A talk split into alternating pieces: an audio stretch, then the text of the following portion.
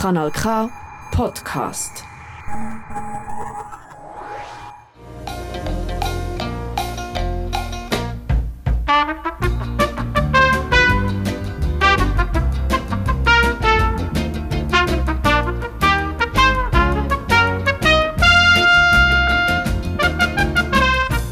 Liebe Hörerinnen und Hörer, grüße euch miteinander, herzlich willkommen. Die hören die Sendung, Seniorinnen und Senioren jeden Monat bei Radio Silbergrau zusammenstellen, damit ihr sie könnt hören auf Radio Berner AB, im Argo auf Kanal K, auf Radio Chico und auch im Internet unter radiosilbergrau.ch. Ich bin der Rolf Bürgermeister und begleite euch durch die Sendung. Heute widmen wir uns wieder einisch einem einzigen Thema.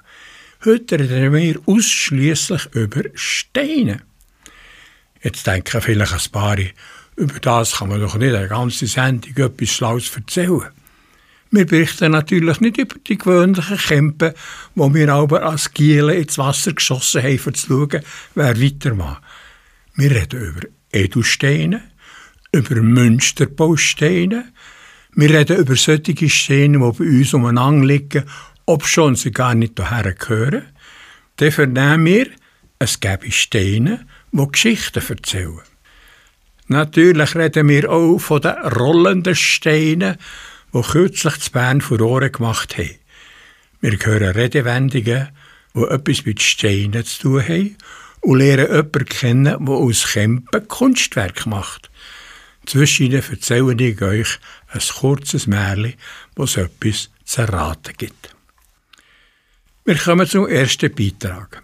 Wenn euch jemand sagt, er oder sie sei Schmied von Beruf, dann könnt ihr Spass machen und zurückfragen, ja, Huf oder Gut? Ich finde es lustig, dass zwei Berufe gleich heißen, ob schon sie in Sachen Werkzeug, Material, Kundschaft meilenweit auseinander liegen. Elisabeth Zulauf besucht natürlich nicht einen Hofschmied, sondern ihre langjährige Freundin Magdi Uhlmann, eine Goldschmiedin. Redet sie aber nicht über Gold, sondern über Edelsteine. Heutzutage längt ja Gold für das schönste Schmuckstück nicht mehr. Es müssen noch ein paar Steine drauf. Steine braucht es natürlich fast bei jedem Schmuckstück, außer bei Ketten oder Armbändern für Ringe, für Anhänger, für Ohrschmuck. Also Broschen braucht es nicht mehr so viel, das ist ein bisschen aus der Mode. Aber ähm, man braucht sehr viele Steine. Hast du einen Lieblingsstein? Mhm, das habe ich. Ich habe immer geschwärmt für die Turmaline. Er macht so schöne Türmchen aus Rohstein. Aber die Farben sind natürlich das Faszinierende daran. Es gibt praktisch durch das ganze Spektrum durch gibt es Turmalin. Angefangen bei fast weiss über hellgelb, gelb, äh, orange, rot. Und natürlich auch all die Blautöne, weil ich fahre gerne ab auf so blaugrün, so wasserblaugrün. Das finde mich so faszinierend. Gibt es noch andere Gründe, warum das, das ein Lieblingsstein ist von dir? Lässt er sich zum Beispiel gut verschaffen Nein, das ist jetzt nicht äh, das, was spezifisch für mich wichtig ist. Ich würde eher sagen, dass er nicht so teuer ist. Also man kann sich den auch noch leisten, ganz im Gegensatz vielleicht zu einem Saphir oder zu einem Rubin. Stichwort Saphir und Rubin. Vor ein paar Jahren habe ich mir ein Köttchen gekauft mit kleinen Kugeln. Da habe ich für jede Farbe der Steinchen ein Zettel bekommen. Da sind unter anderem auch drinnen Rubin. Da heißt dazu, ich gehe meinen Herzensweg mit Lust, Vitalität, Leistungsbereitschaft. Und beim Saphirblau heißt's, stärkt die eigene Mitte und in Situationen einen klaren Kopf zu haben. Glaubst du das? Äh, nein, ich möchte jetzt hier nicht mehr gerade brüskieren. Ich denke, es gibt schon Leute, die einfach Freude haben an, dem, an der Bedeutung, aber für mich ist das so ein bisschen äh, ein Hokuspokus. Also, aber es liegt vielleicht einfach auch daran, dass ich sowieso vielleicht realistischer auf das schaue als andere Leute. Und wenn das denen Freude macht, dann sollen sie doch daran glauben. Ist ja auch nicht schlecht. Farben sind für mich wichtig. Und ich könnte jetzt auch sagen, ich habe kein Saphir, wette ich jetzt halt nur einen ganz schönen und den könnte ich mir nicht leisten. Oder Rubin ist sowieso jenseits von dem, was ich mir jemals leisten könnte. Ob schon jetzt vielleicht das Rot vom Rubin nicht so ist, wie ich mir als Kind vorgestellt habe, so leuchtig rot, das ist eigentlich eher ein dunkelrot. Also darum, Turmalin, das ist jetzt einfach das, was mir gefällt. Es gibt zum Beispiel Armbänder, wo die ganze Kette von diesen Farben drin enthalten ist. Das war immer etwas, was ich gerne hätte Habe ich mir aber nie geleistet. Zu den Steinen, äh, da müsste ich einfach sagen, das ist ein unwahrscheinlich weites Feld. Es gibt Gemologen, die das studieren. Ich bin auch immer überrascht, was es für neue Steine gibt, mit ganz komplizierten Namen, wo ich denke, oh wei, jetzt haben sie so wieder irgendwann Ort eine Fundstelle, wo, wo sie etwas ganz Tolles, Neues finden, das sie auf den Markt und äh, eigentlich für mich ist halt noch so wie der Mähli, Rubin und Saphir, das ist halt schön, oder noch ein Smaragd oder so. Ähm, da leuchtet bei mir schon, das sehe ich in meinem inneren Auge und es leuchtet mir etwas sehr Schönes. Also, wenn ich vielleicht wahnsinnig viel Geld hätte gehabt, hätte ich mir auch mal so eine Sammlung geschaffen. Aber ich musste sie jetzt einfach müssen verarbeiten und verkaufen. Kanal K. Karim Peros, das brasilianische Gutgräber, die Tag für Tag unter schwersten Umständen nach Edelsteinen und Gut graben. Meistens arbeiten zwei zusammen. Der eine pickelt und schaufelt, der andere siebelt und lässt die brauchbaren Stücke raus. Am Abend wird jeder seinen Anteil heim zu Frau und Kind bringen. Sie haben keine Goldwaage und wissen wenig oder nichts, was so ein Turmalin oder Amethyst wert ist. Wie teilen sie ihren Fund, dass keiner zu kurz kommt? Ganz einfach. Der eine macht zwei Hüfeli und der andere darf zuerst auslesen. Jetzt hören wir das rumänische Lied Pietre Pretiose, was Eduste heisst. Singen tut die Andja von der Guess Who. Cutii ce stau închise Și așteptăm să strălucim cumva pe rând Numărând cum pierdem vise. Creăm tipare, suntem oare doar bogați și săraci? Și nu te doare cum ne împart strălucit și opaci. Ajunge oare să fim oameni, oameni și atât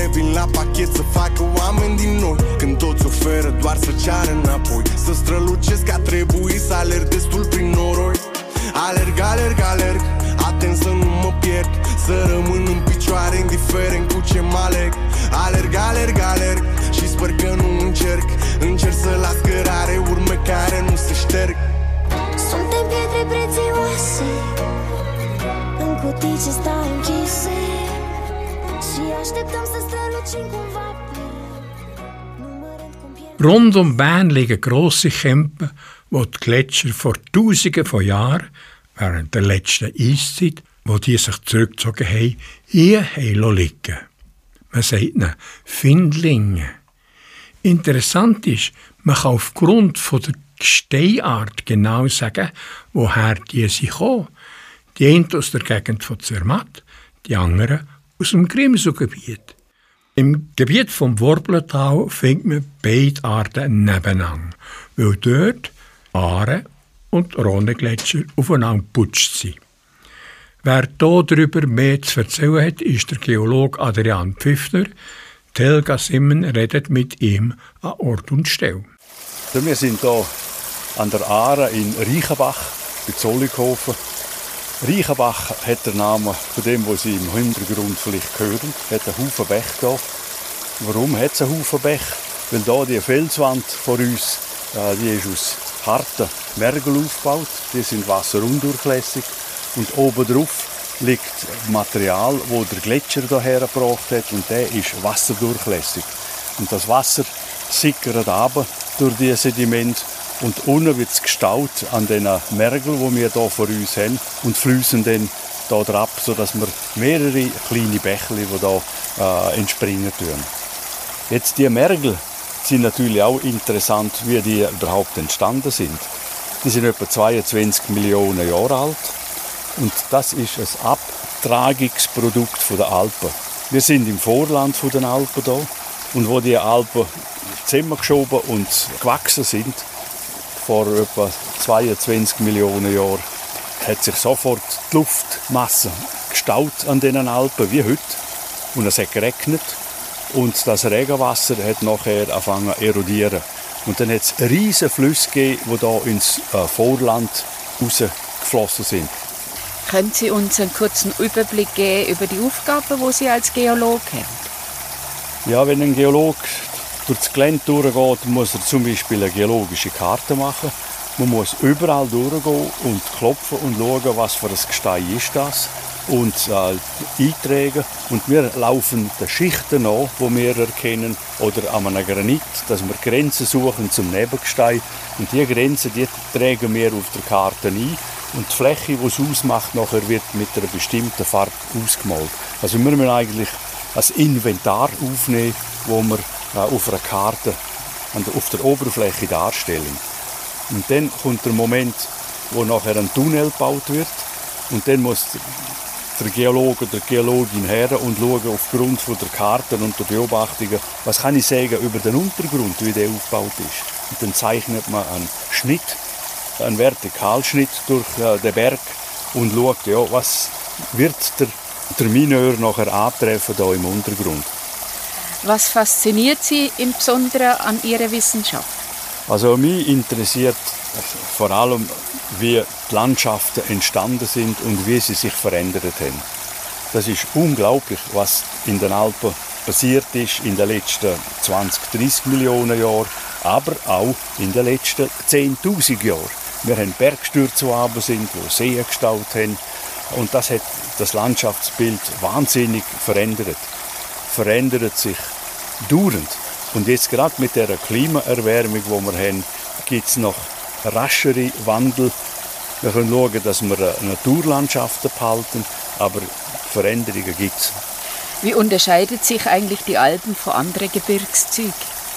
Die Alpen sind entstanden durch Kollision von zwei Kontinenten. Das ist der europäische Kontinent im Norden und der adriatische Kontinent im Süden, das ist ein Teil von Afrika, gewesen, aber unabhängig. Und das sind zwei Kontinentalmassen, die aufeinander prallt sind. Und dazwischen hat es einen Ozean gehabt. Und wo die beiden Kontinente aufeinander zugewandert sind, ist der Ozean, weil der schwerer ist, die Säbelgesteine sind unter den Südkontinent hineingefahren. Aber es hat einen Moment gegeben, wo nachher die beiden Kontinente aufeinander getroffen sind und das ist eine Kollision, eine Knautschzone, wo es gibt, die Gesteine von der kontinentalen Kruste, die kann man nicht in die Tiefe abdrücken. Die sind spezifisch leicht. Das ist wie ein Ballon, ein aufgeblasener Ballon in der Badwanne ins Wasser reindrücken, geht auch nicht. Der kommt gerade rauf. Der Auftrieb hat eben gemacht, dass die Gesteine nachher gegen oben entwichen sind und so ein Gebirge aufgebaut hat. Mhm. Aber gibt es Unterschiede zwischen den verschiedenen Gebirgen auf den verschiedenen Kontinenten? Also es gibt, das ist Kontinent-Kontinent-Kollision, ist ein Typ von Gebirge. Der andere Typ ist klassisch Anden von Südamerika. Mhm. Dort geht ein riesen Ozean. Da haben wir etwa 2.000, 3.000 Kilometer Pazifischen Ozean, der da schon unten reingegangen ist. Und gleich hat es dort auch der aufschwimmende südamerikanische Kontinent hat es auch zusammengequetscht und der hat auch ein Gebirge gemacht, weil auch nachher Schmelzen von unten aufgekommen sind und bis oben raus sind. Das ist dann nachher ein ganz anderer Typ von Gebirge. Die Gesteinsart als solches ist auch in den verschiedenen Kontinenten verschieden. Äh, das ist so in, in, in einem äh, Gebirge wie Anden. Dort hat es viel mehr vulkanische Gesteine. Und äh, bei uns in den Alpen, wir haben ganz wenig vulkanisches Material um. Das muss man gerade suchen. Und welche Gesteinsart findet Sie am interessantesten als Geologe?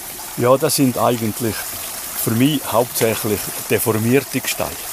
So wie ich geschafft habe, ich habe Gebirgsbildung angeschaut, wie das zerquetscht worden ist und wie die Gesteine, sechs ein Kalk, sechs ein Sandstein oder ein Granit, wie die zusammengeschoben und zerschert worden sind. Das ist das, was mich vor allem interessiert.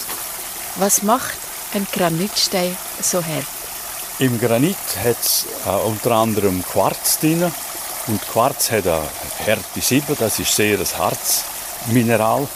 Und es hat Feldspat drin, der ist auch relativ hart. Die Kombination von diesen zwei macht, dass eben ein Granit sehr standfest und hart ist. Also das ist, äh, ist ein Harzgestein wegen Quarz hauptsächlich, wo drin ist. Und im Gegensatz, was ist ein weiches Gestein? Ein weiches Gestein ist zum Beispiel ein Marmor. Steinmetz weiß das, er sucht sich Marmor aus, weil er die gut bearbeiten kann. Und äh, wenn Sie heute Morgen Zähne geputzt haben, dann haben Sie auch Marmor gebraucht. Denn wir haben pulverisierten Marmor in der Zahnpaste drin. Äh, warum? Äh, der pulverisierte Marmor, die Kalzitkristalle, die sind nicht so hart wie unser Zahnschmelz. Der tut also wohl den Zahnstein entfernen, aber nicht den Schmelz von der Zähne verletzen. Welcher Kontinent oder welches Land Ihrer Sicht am interessantesten für einen Geolog? Ja, das tönt jetzt überheblich, aber die Alpen ist eigentlich ein Gebirge, wo man die meisten Phänomene auf kleinstem Raum beobachten kann. Und sie sind auch schon von Generationen von Geologinnen und Geologen bearbeitet worden. Die Alpen sind ein Beispiel von einem Gebirge. Haben Sie auch schon mal einen speziellen Fund gemacht? Ja, ich habe mit der Bearbeitung vom äh, Flimserbergsturz ich Sachen finden, wo, wo ich mir nie träumen lassen hätte. Zum Beispiel ein Ausbruch von einem See, wo man können datieren mit Artefakten von der Steinzeitmenschen, von mittleren Steinzeit. Ils quittent un à un le pays pour s'en aller gagner leur vie, loin de la terre où ils sont nés. Depuis longtemps, ils en rêvaient de la ville et de ses secrets, du formica et du ciné. Les vieux, ce n'était pas original quand ils s'essuyaient machinal d'un revers de manche les lèvres. Mais ils savaient tous à propos tuer la caille ou le perdreau et manger la tome de chèvre. Pourtant, que la montagne est belle. Comment peut-on s'imaginer en voyant un vol d'hirondelles que l'automne vient d'arriver? Avec leurs mains dessus leur tête, ils avaient monté des murettes jusqu'au sommet de la colline. Qu'importe les jours, les années, ils avaient tous l'âme bien née, noueuse comme un pied de vigne. Les vignes, elles courent dans la forêt, le vin ne sera plus tiré, c'était une horrible piquette. Mais il faisait des centenaires à ne plus que savoir en faire s'il ne vous tournait pas la tête.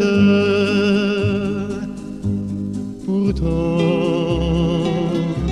que la montagne est belle. Comment peut-on s'imaginer en voyant un vol d'hirondelles que l'automne vient d'arriver? Deux chèvres et puis quelques moutons, une année bonne et l'autre non, et sans vacances et sans sortie les filles veulent aller au bal, il n'y a rien de plus normal que de vouloir vivre sa vie. Leur vie, ils seront flics ou fonctionnaires, de quoi attendre sans s'en faire que l'heure de la retraite sonne. Il faut savoir ce que l'on aime et rentrer dans son HLM, manger du poulet aux hormones. Pourtant, que la montagne est belle, comment peut-on s'imaginer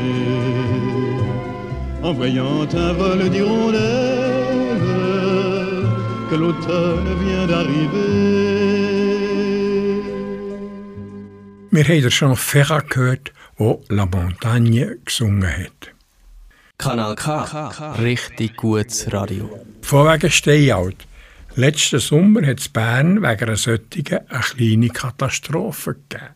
Ich habe schon gemeint, die Stadt müsse den Notstand ausrufen. Stellt euch vor, die Rolling Stones müssen jedes Konzert absagen. Einer der Betroffenen, der mit einem sündhaft teuren Billett im Sack daheim vor dem Fernseher ist gehockt und die Tagesshow geschaut hat, war der Andreas Vogel.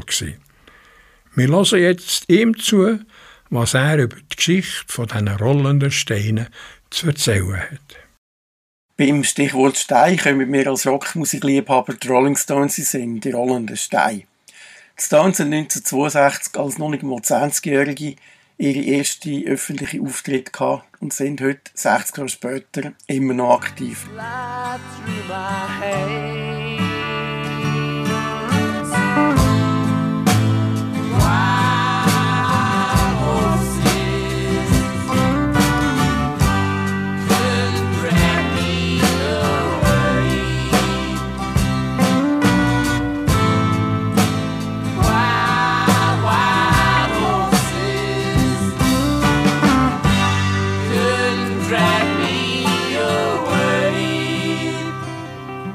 Ihrem Jubiläum haben Stones dieses Jahr eine Europatournee unternommen, möglicherweise ihre letzte.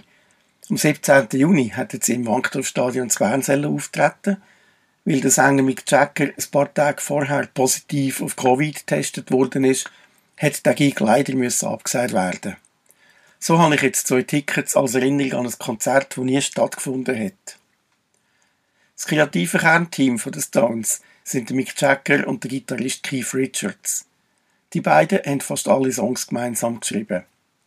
Von jugendlichen Blues-Enthusiasten haben sich die Stones weiterentwickelt zu fast einem Prototyp von einer Mainstream-Rockband, wo in riesigen Stadien vor Zehntausenden von Zuschauern auftritt und Millionen von Tonträgern verkauft hat. Inzwischen haben sie sogar ihren eigenen Fanshop in der Carnaby Street zu London. Wie sind Rolling Stones überhaupt zu ihrem Namen gekommen? Im Juli 1962 haben die jungen Amateurmusiker kurzfristig die Chance bekommen, als Ersatz für eine andere Band im legendären Marquis Club aufzutreten. Was ihnen gefällt hat, ist ein einprägsamer Name. Der damalige Bandleader Brian Jones ist auf die Idee gekommen, einen Songtitel von einem von ihren schwarzen Blues-Idol aus den USA zu verwenden, eben Rolling Stone von Muddy Waters. Als Rolling Stone hat man einen Vagabund Aussteiger bezeichnet, einen, der keinen festen Wohnsitz hat und sich vor allen Verpflichtungen drückt. Schon 100 Jahre vor unserer Zeitrechnung ist im Römischen Reich das Sprichwort bekannt gesehen: Ein rollender Stein setzt kein Moos an. Die Redewendung ist meistens im negativen Sinn verstanden worden. Jemand, der nicht sesshaft ist, bringt es zu nichts. In der Rock- und Popmusik ist der Ausdruck immer wieder auftaucht. Zum Beispiel beim Song Like a Rolling Stone von Bob Dylan aus dem Jahr 1965, bei der amerikanischen Pop-Zeitschrift Rolling Stone und beim Riesenhit Papa was a Rolling Stone von der schwarzen Soulband Temptations. Am Anfang haben Stones nur Stücke von ihren Blues- und Rock'n'Roll-Vorbildern nachgespielt. Schon bald haben sie aber auch mit eigenen Songs Erfolg gehabt.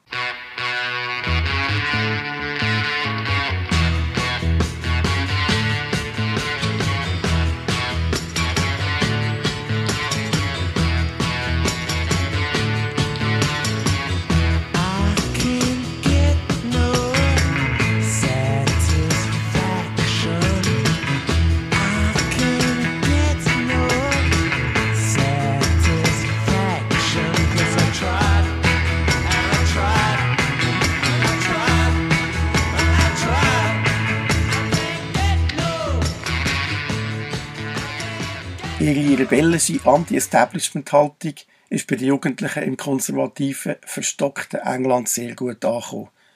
Die Stones haben sich auch beeinflusst durch ihren Manager als die bösen Buben inszeniert. Das auch als Gegensatz zu den eher braven Beatles. Verhaftungen wegen Drogenbesitz und viele Frauengeschichten haben den Ruf noch verstärkt. Schon gleich haben Stones kaum ein Konzert können bis zum Schluss spielen, weil Zuschauer und besonders Zuschauerinnen dermassen gekreist und Radau gemacht haben, dass Band müssen von der Bühne flüchten Speziell der Mick Jagger hat mit seinen sinnlichen Lippen und den erotisch aufgeladenen Bewegungen die weiblichen Teenager unruhig gemacht. Im Jagger sein Maul ist später die Inspiration für das Bandlogo mit der ausgestreckten Zunge. Mit Hits wie I Can't Get No Satisfaction, Let's Spend the Night Together, Jumping Jack Flash, Angie und vielen mehr sind Stones weltweit bekannt worden und haben Tourneen zuerst in Großbritannien und USA und später durch alle Kontinente unternommen.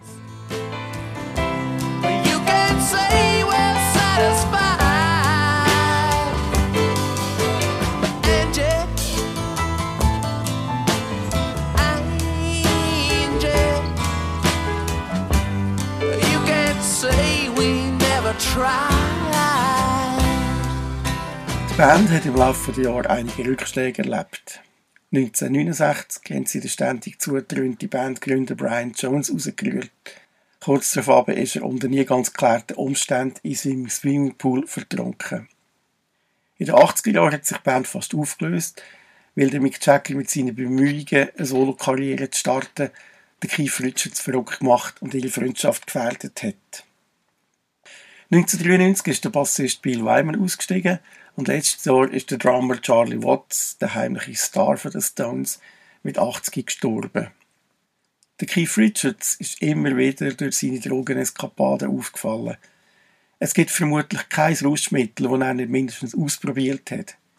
Es ist fast ein medizinisches Wunder, dass er immer noch lebt und das Jahr 79 wird. Es scheint, als wäre er unsterblich. Wobei, jetzt wo sogar Queen gestorben ist, ist auch das nicht mehr sicher. Seit 60 Jahren sind also die Steine am Rollen.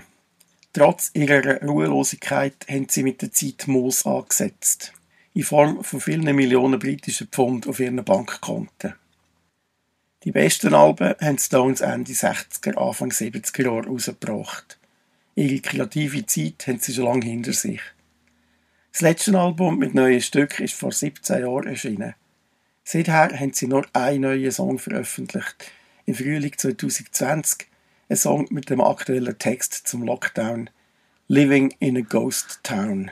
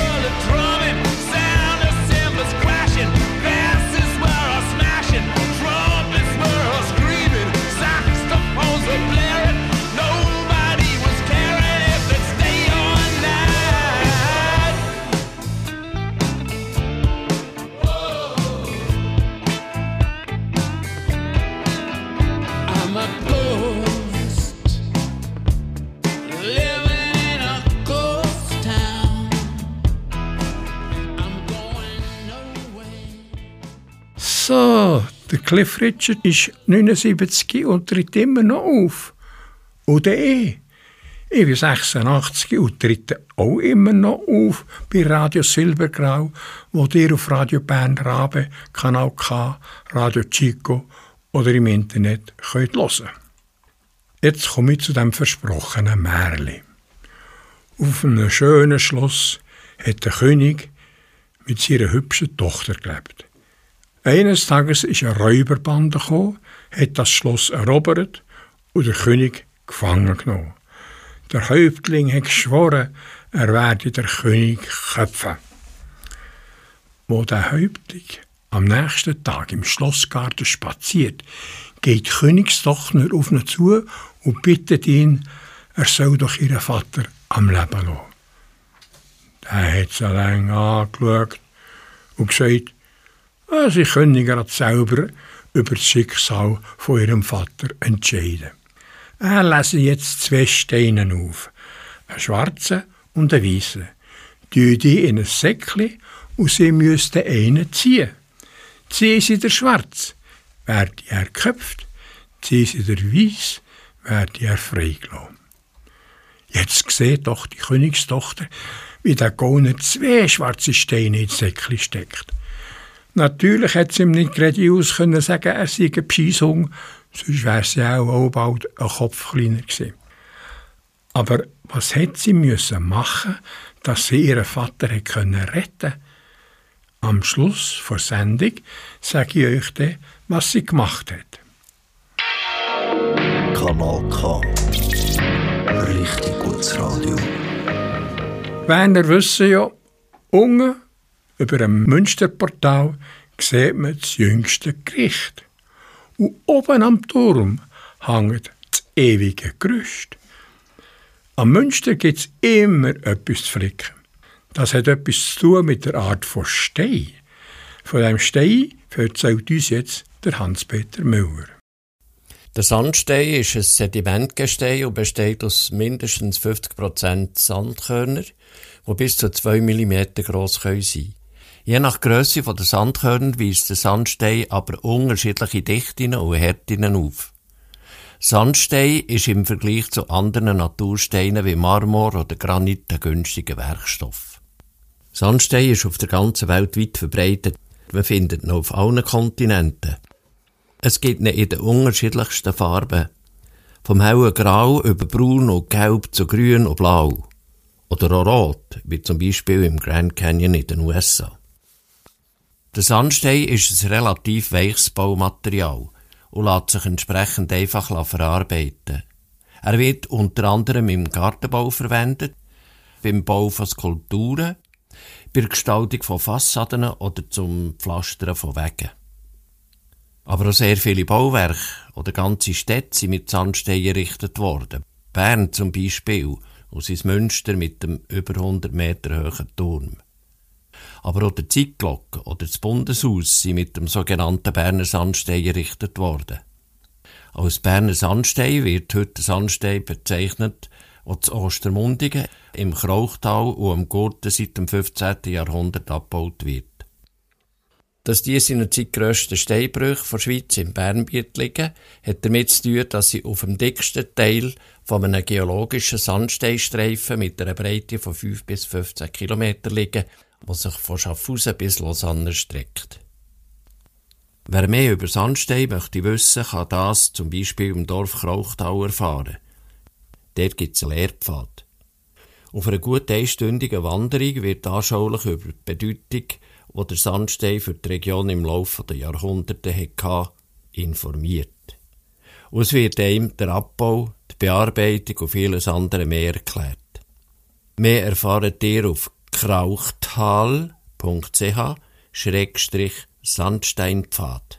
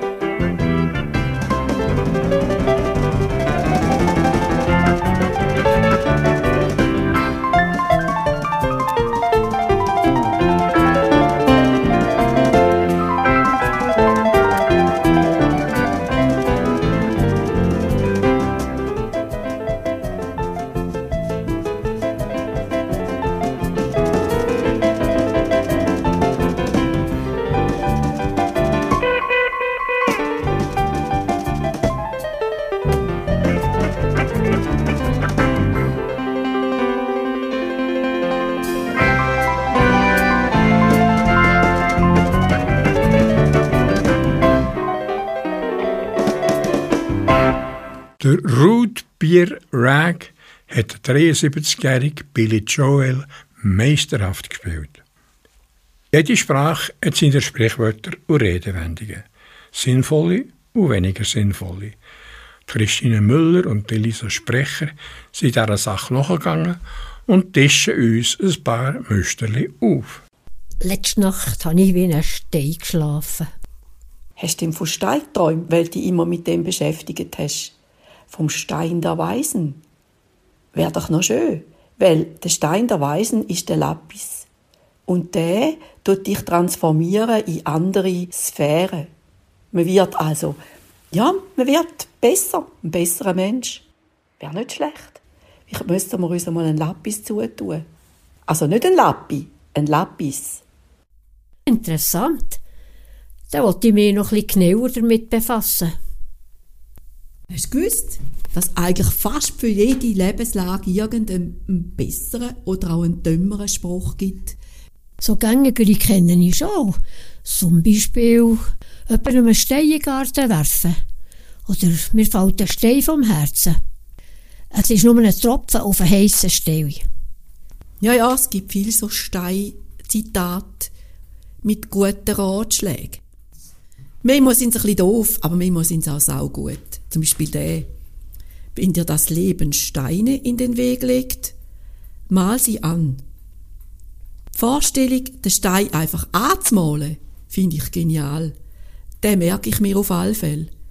Oder wie siehst es du? Oh ja, der gefällt mir auch. Damit wird das Leben doch sofort wieder farbiger. Den finde ich auch noch sehr gut. Wenn dir Steine in den Weg gelegt werden, draufstellen, Balance halten, Aussicht genießen und weitergehen. Oder der hat mich angesprochen.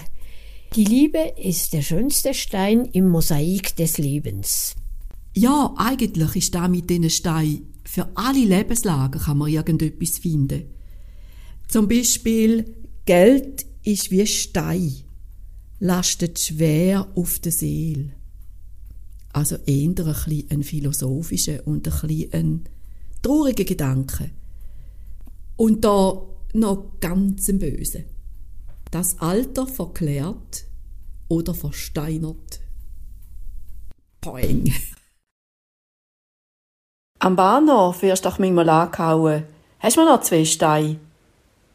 Und Stein als Geld, als Geldmittel, als Zahlungsmittel, habe ich gelesen, gäbe es auf einer Insel Jap. Die Insel ist weit inne im Pazifik. Und wenn die ein Grundstück kaufen, dann zahlen sie mit einem riesigen grossen Stein. Der Stein muss transportiert werden auf einem Schiff. Es ist gefährlich. Und je gefährlicher und je schwieriger der Transport ist, desto mehr ist der Stein wert. In der Mitte hat er ein Loch, damit man ihn besser transportieren kann und man stellt ihn einfach vors Haus. Wenn man umzieht, bleibt der Stein stehen und jeder von der Insel weiß, wem als der Stein gehört. Spannend, dass man mit Stein zahlen kann. Also, hast du noch zwei Steine? Ja, es ist nicht gerade tröstend, aber die schwersten Steine sind die, wo man sich selber in den Weg leitet. Also, Gedanken, wo schwer auf dem Magen liegen, die macht man sich selber, wenn man die umdreht. Ah, vielleicht klingt's. Und dann wird der Stein ringer. Wenn man im Internet ein bisschen umstöbert, findet man unzählige Steinsprüche. Und hier zum Abschluss noch eine vom Johann Wolfgang Goethe. Aus Steinen, die einem in den Weg gelegt werden, kann man Schönes bauen. Kanal K. Jetzt haben wir gerade vorhin von den Rolling Stones gehört und schon singt der Bob Dylan, begleitet von seiner Mugigen Like a Rolling Stone.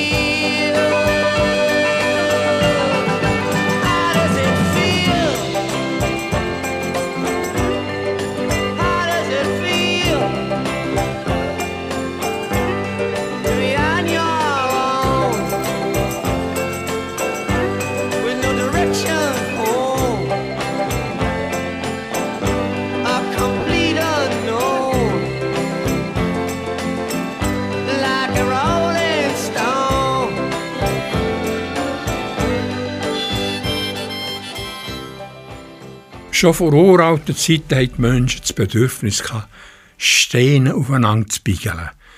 Sei es ein Steinwandel in den Alpen oder als Pyramide zu Ägypten. Ich habe es angetönt, es gibt Steine, die Geschichten erzählen. Ohne die wüssten wir wenig und nichts über unsere Herkunft. Charlotte Häferli erzählt von diesen Hinterlassenschaften, dank denen wir über unzählige Generationen weg unsere Geschichte können zurückverfolgen können. Ei, wie da stürmt. Der arme Mann hat in dem Schneesturm die Orientierung völlig verloren und ist am Verzweifeln. Aber gerade wo er gemeint hat, jetzt hat sein letztes Stündchen geschlagen, taucht vor seinen Augen ein großes Steinmännchen auf. Es zeigt ihm an, dass er trotz allem noch auf dem richtigen Weg sei. Er dankt den Göttern und ruht sich im Windschatten von dem Steinmannli ein bisschen aus. Zum Überleben auf solchen gefährlichen Wanderungen ohne Handy und GPS hat sich der Mensch schon vor Tausenden von Jahren mit solchen Nachrichtenportal aus Stein zu helfen gewusst.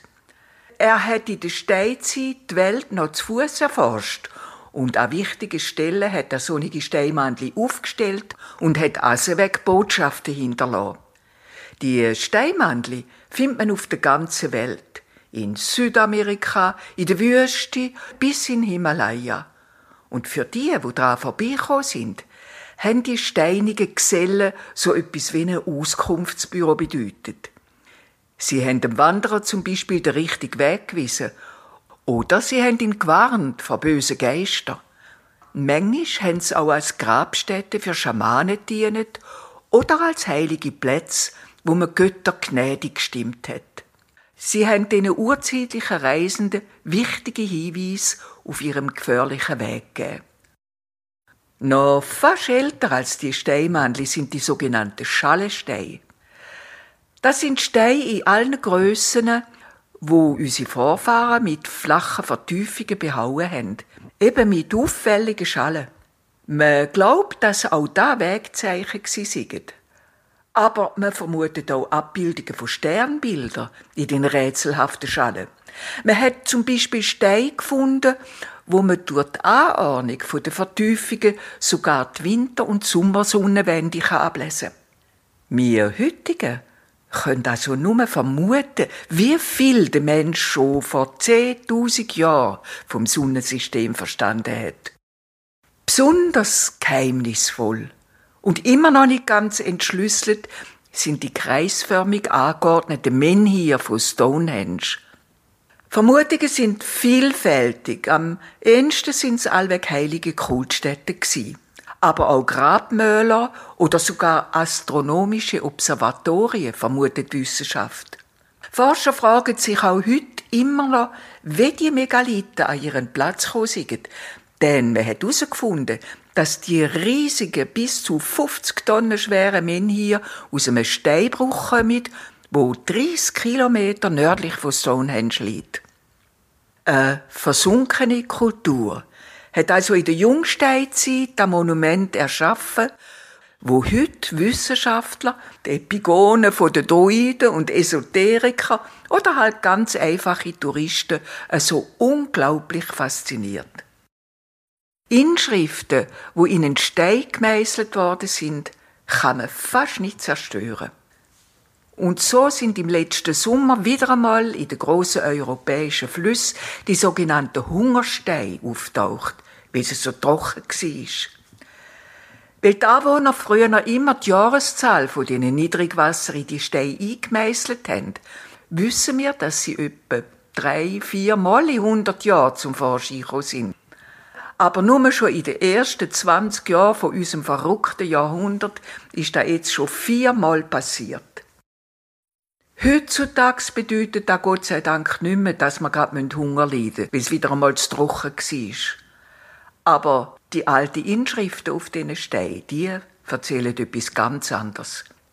Sie erzählen von allergrößter Not. Es heißt zum Beispiel auf einem 200 Jahre alten Hungerstein in der Elbe, wenn ihr mich seht, dann weinet. Denn wenn da der Regen mehr als einen Sommer lang ausblieben ist, ist der Weizen auf den Feldern vertrocknet, das Vieh ist verdurstet und es sind Hungersnot ausgebrochen, wo Krankheit und Tod bedeutet haben.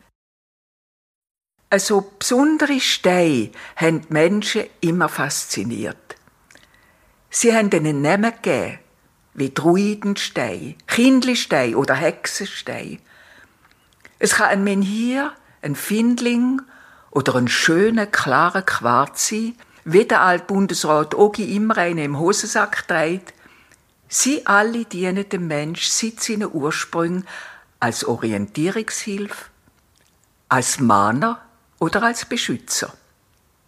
Eine alte indische Lebensweisheit sagt, Gott schläft in den Steinen. Er atmet in den Pflanzen, er träumt in den Tieren und er wacht in den Menschen auf. Kanal K. Wir haben ganz am Anfang von der Goldschmiedin gehört, die für ihre Kunstwerke Lupen und Bassetten braucht.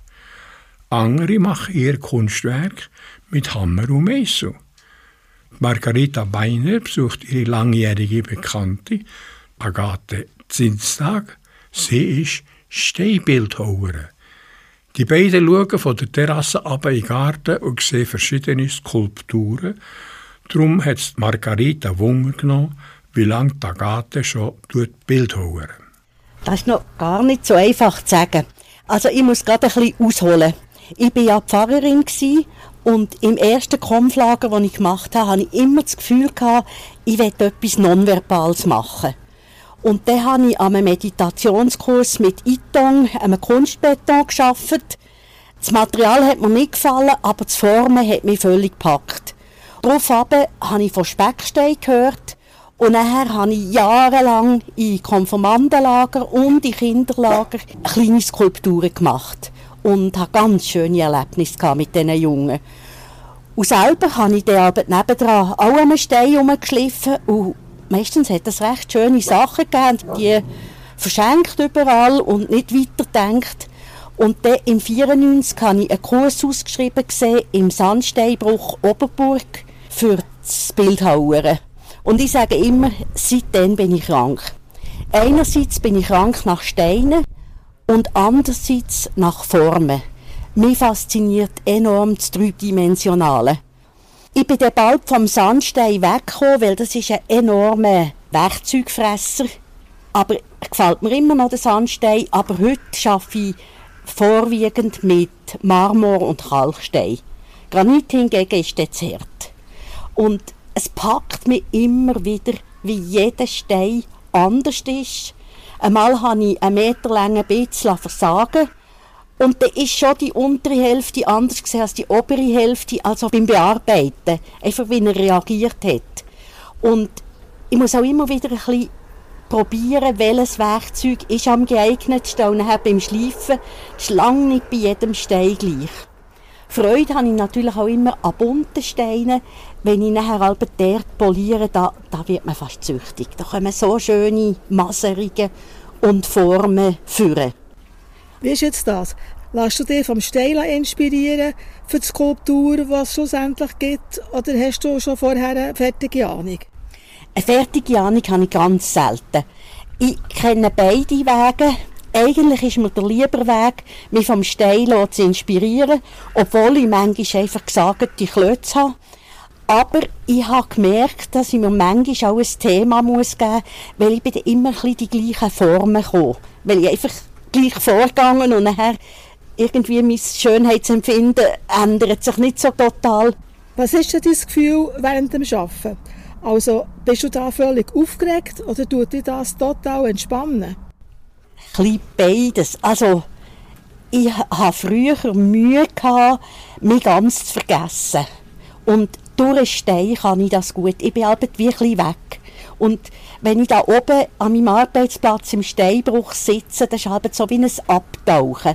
Aber ich bin eigentlich sehr ruhig dabei, aber ungeheuer, ja, immer sehr freudig. Ich bin immer sehr glücklich, wenn ich kreiere und etwas lala entstehen. Das ist für mich also etwas vom Schönsten. Wie kommst du hier zu diesen Steinen? Gut, der Ostermundigen Steinbruch ist ja nicht weit. Und dort arbeitest du auch.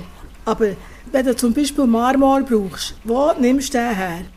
Wenn ich irgendwo durchfahre und sehe, dass ein Steinhändler dort ist, dann kann ich nicht anders als schnell suchen und schauen, viel hat es bei diesen Steinhändlern Reststücke. Und ganz viele Steine habe ich mitgebracht von Italien. Ich bin fast alle Jahre zwei Wochen auf Italien Bildhauern. Und der Carrara ist ja der grösste Umschlagplatz der Welt, glaube ich, für Steine. Und da hat es nur schon auf dem Gelände, wo ich arbeite, liegen auch immer viele Reststücke rum. Und Reststücke bekommt man relativ günstig. Sobald ich etwas muss sagen muss, ist es sehr teuer, weil die äh, Materialien kosten ganz viel. Und ich habe gerne Bruchstücke, weil eben die schon selber eine Form haben. Und das Grosse kann ich ja gar nicht bearbeiten, einfach vom Gewicht her. Wie gross ist denn die grösste Skulptur, die du gemacht hast? Ich hatte mal ganz grossen Stein, etwa anderthalb Meter hoch. Und dann habe ich bei einem Bildhauerlehrer gearbeitet und hatte einen Hebekran. Gehabt. Und dann habe ich den zweimal ausgestellt und jedes Mal habe ich drei, vier Männer gebraucht, für den zu bewegen. Einmal hat mir noch die Feuerwehr geholfen. Und am Schluss habe ich ihn versagt, weil es mir einfach die Freude genommen hat, wenn ich den nicht selber kann, wieder einmal umlagern oder wegtransportieren. Also es ist auch einfach unpraktisch. Was ist jetzt gerade das aktuelle Thema? Weißt, jetzt möchte ich mal einfach warten, was kommt. Jetzt gerade, weil ich jetzt eine grosse Ausstellung hatte, habe ich mir vorgenommen, einmal einfach leer zu werden und zu warten, weil ich habe immer wieder erlebt, dass das ganz wichtig ist, dass ich nicht aktiv auf die Steine losgegangen, sondern so ein bisschen sie an mich herkommen ich habe da unten hinter dem Haus ein ganzes Steinlager, das ich immer zusammengehamstert habe. Und es ist schon vorgekommen, dass ich nach 20 Jahren plötzlich der Stein ist genau der richtige für etwas. Und ich darf nicht in Aktivismus fallen, weil so kann ich nicht künstlerisch tätig sein. Wenn ihr noch mehr von der Agathe Zinstag wollt wissen so geht auf www.agatheskulpturen aus einem Wort im Moment sind ihre Skulpturen im Atrium vom Restaurant Harris Traumhotel im neuen 100 Meter hohen Tower zu Ostermundigen ausgestellt. Das nächste Lied heisst O Stone, singen tut der James Young. Your father came and went like the ocean's tide. And the day he left, he never said goodbye. Your mother started drinking like the whole world died. You've been waiting for a miracle all your life. Cause if the fires don't burn it down, the rains will wash it away. If you're looking for solid ground, a stone will never break. So give me all your pain, and love will set you free. Give me all your shame, Put all your weight on me, and I'll be the storm you need me to be. You spend your nights looking at the stars, thinking your life would be better on Mars. Checking your pulse just to feel it beat. Looking for a storm to keep the peace. And I'll be the storm that you need me to be. Damit sind wir schon am Ende von unserer heutigen Sendung. Aber ich euch doch noch etwas sagen. Ah ja, natürlich. Ihr wollt ja sicher noch wissen, was die Königstochter gemacht hat, um ihren Vater zu retten. Ein paar von euch haben es sicher schon erraten. Sie hat einen Stein aus dem Säckchen gezogen und hat gerade auf einen Kiesberg fallen.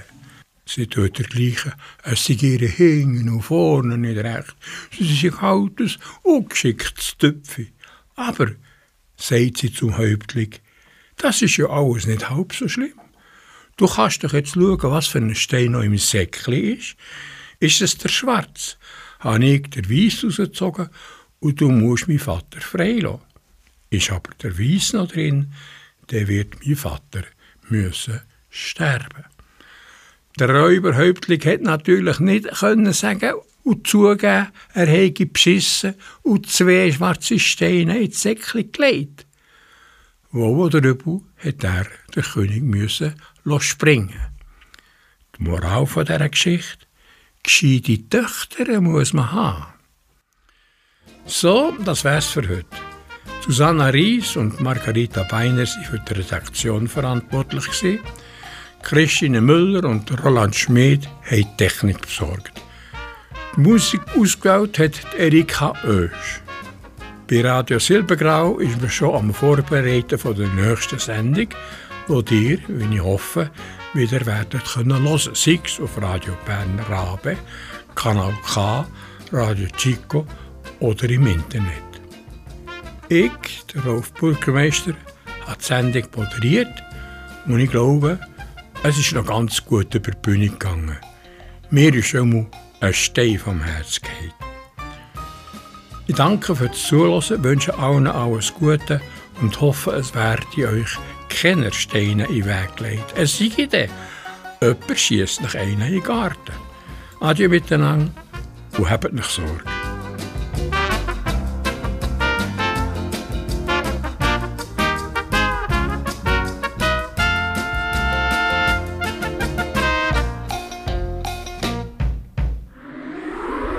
Das ist ein Kanal K Podcast Jederzeit zum Nachhören auf kanalk.ch oder auf deinem Podcast-App.